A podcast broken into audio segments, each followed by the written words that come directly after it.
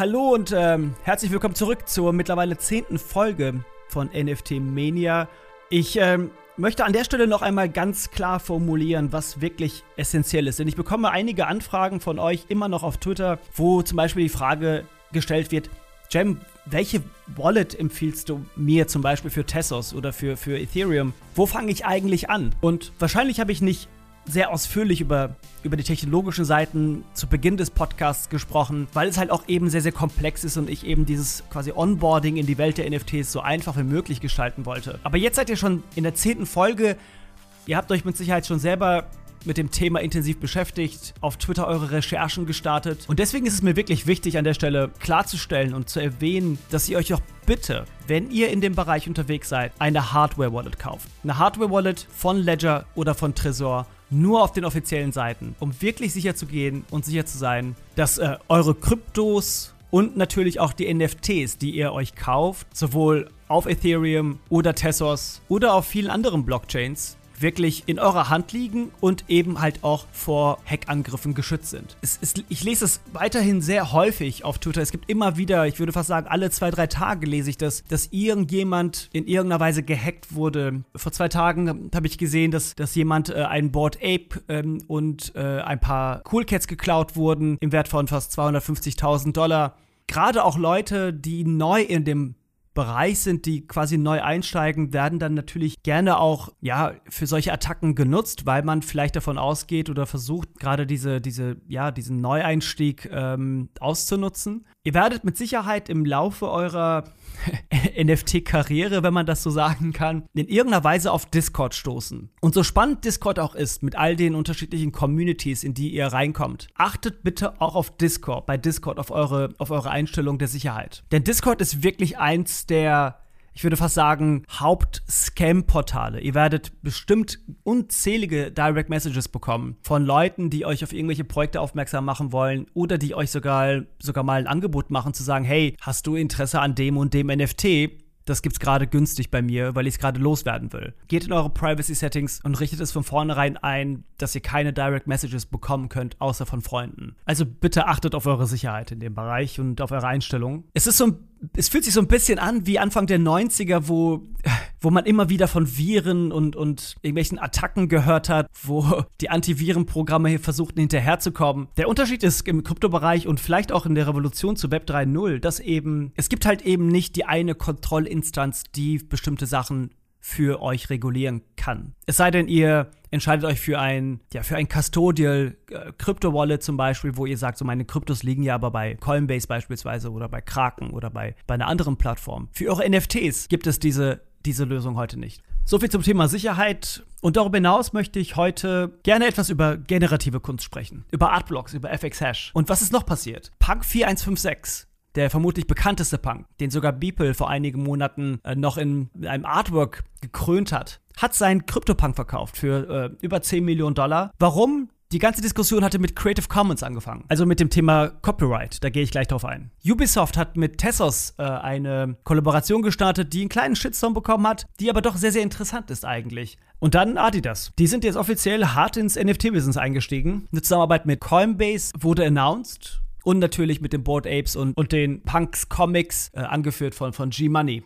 Und zur Coinbase NFT-Plattform. Wir wissen immer ein bisschen mehr mittlerweile, was eigentlich Coinbase machen wird. Und auch darüber möchte ich sprechen. Das war wahrscheinlich das bislang längste Intro, denn Sicherheit ist wirklich ein großes Thema. Und das ist die vorletzte Folge des Jahres 2021 und was für ein Jahr es war. Zumindest in der kleinen NFT-Bubble, in der wir doch sehr, sehr viel Zeit verbracht haben. Und noch eine kleine Sache als Eigenwerbung. Wir starten mit everynft.me, äh, die deutsche NFT-Plattform, und werden nächste Woche ein Webinar dazu streamen. Ihr könnt euch kostenlos dafür eintragen, wenn ihr auf everynft.me slash Kontakt geht und euch dort für den Newsletter einträgt. So, dann lass uns doch mal loslegen. Es gibt viel zu besprechen, wie immer. Und viel Spaß mit der Folge 10 von NFT Mania mit mir, dem Jam. Und äh, viel Spaß! Äh, ein kleines Update zu der letzten Folge, wo ich über Artifact und Clone X gesprochen habe. Und ich hatte erwähnt, dass noch 1000 Artifact Clone X geairdroppt werden. Und Wie der NFT-Gott, wenn es denn einen NFT-Gott gibt, so möchte, habe ich eins bekommen. Und es ist natürlich ganz interessant. Das ist nicht das erste Airdrop, was ich geschenkt bekommen habe, wenn man zum Beispiel Robotos hat oder Deadfellas hat. Oder sich rechtzeitig eine .eth-Adresse gekauft hat und sich quasi eine INS-Domain gesichert hat, hat man schon mal einen Airdrop bekommen. Quasi Geschenke an die Community von den Machern einzelner Projekte. Ist irgendwie ein Teil des ganzen Ökosystems. Das heißt, man bekommt relativ häufig auch mal ein, äh, ein kostenloses NFT geschenkt, wenn man ein anderes NFT besitzt. Ja, jetzt habe ich äh, quasi, äh, weil ich halt schon drei Clone X in dem Presale gekauft hatte, hatte ich das Glück, dann ein viertes Geschenk zu bekommen. Und not gonna make it, könnte man sagen, in GMI, ich habe es verkauft.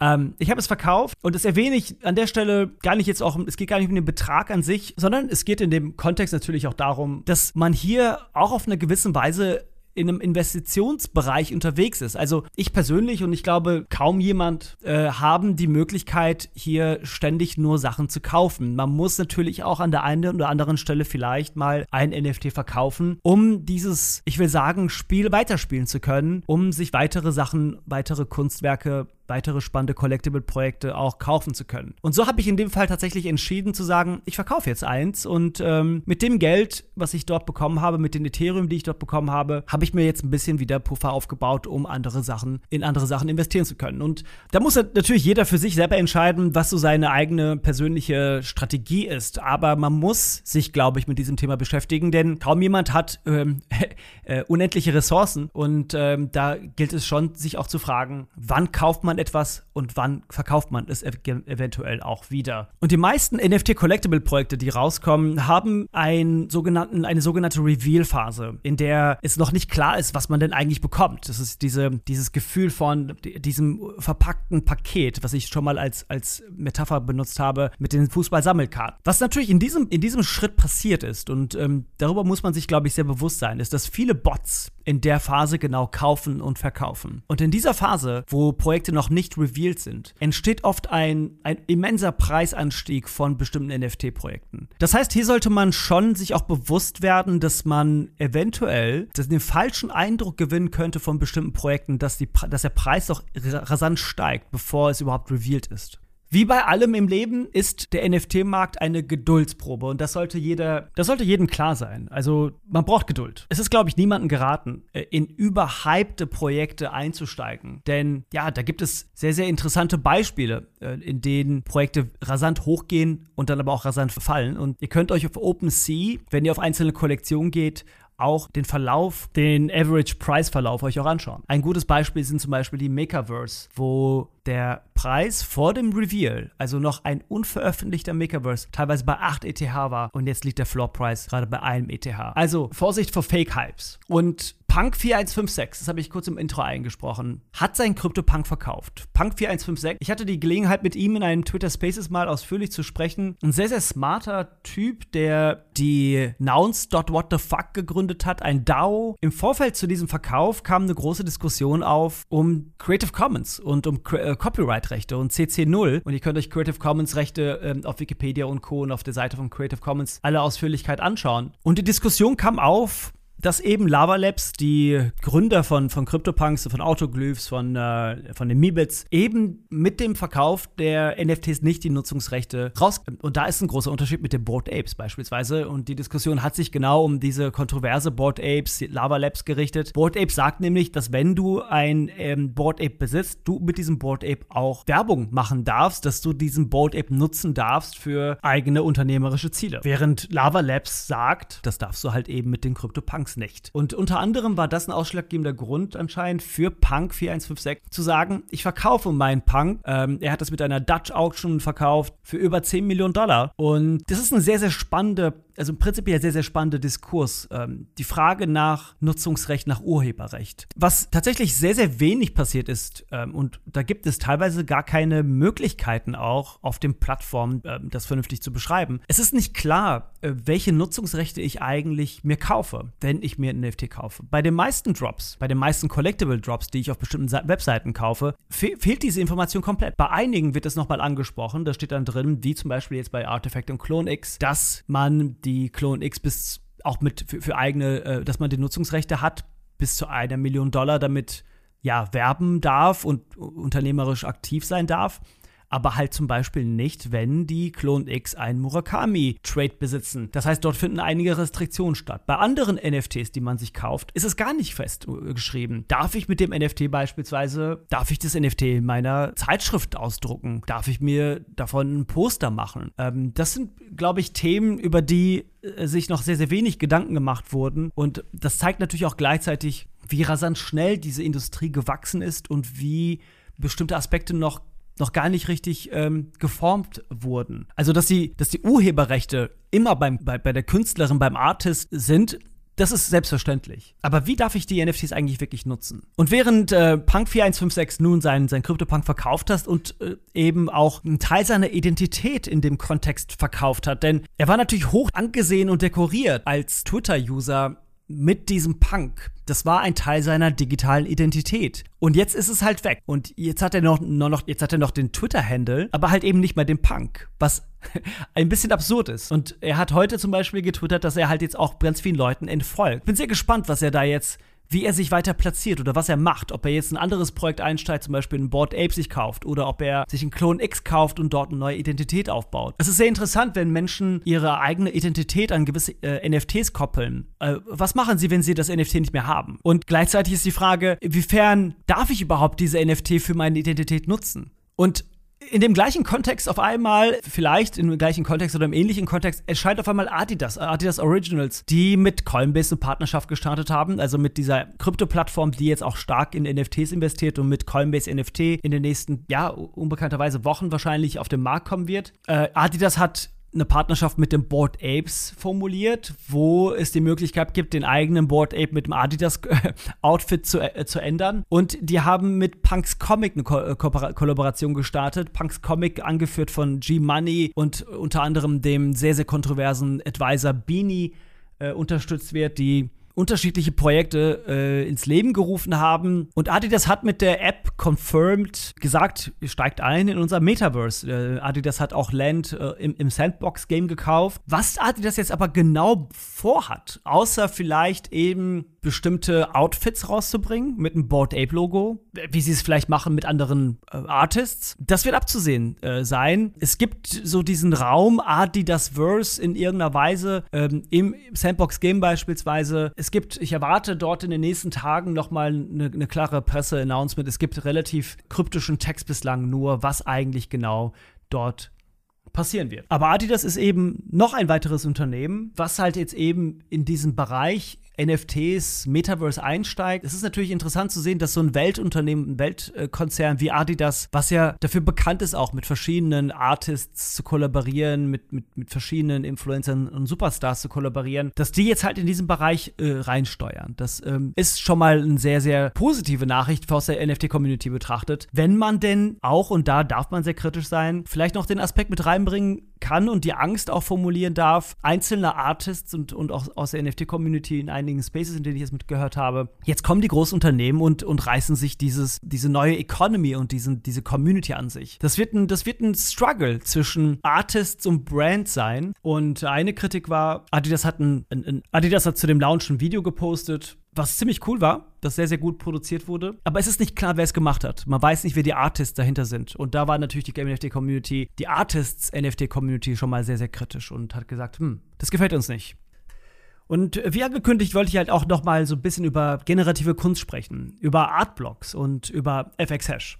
Generative Kunst, das Spannende an generativen Kunst ist, wer sich damit noch nicht beschäftigt hat, der sollte erstmal einen Blick auf Artblocks werfen. Ähm, das ist quasi die erste Plattform artblocks.io, die in dem Bereich äh, generative äh, Kunst auf der Blockchain ähm, für Furore gesorgt hat. Und ähm, ihr, ihr, könnt euch gerne artblocks.io anschauen. Schaut euch gerne, äh, um ein paar Namen zu nennen, die Fidensas an von, von Tyler Hobbs, äh, die ja, eine unglaubliche Wertsteigerung erlebt haben. Aktuell Floor Price bei 70 ETH, ursprünglich für ein paar hundert Dollar zu kaufen. Schaut euch äh, vielleicht die Meridians an von Matt, äh, ich glaube, Del Delorier heißt er, was ich sehr, sehr spannend, sehr schön finde. Es gibt die, die, die Timepieces von Wawa, es gibt die ähm, Geometry Runners bei äh, Rich Lord, die ich ehrlich gesagt ziemlich cool finde, wo der Floor Price aktuell auch relativ gut ist im Vergleich zu, zu, zu dem Drop 1,1 ETH aktuell, obwohl ähm, die vor allzu langer Zeit bei 1520 ETH waren. Also interessanter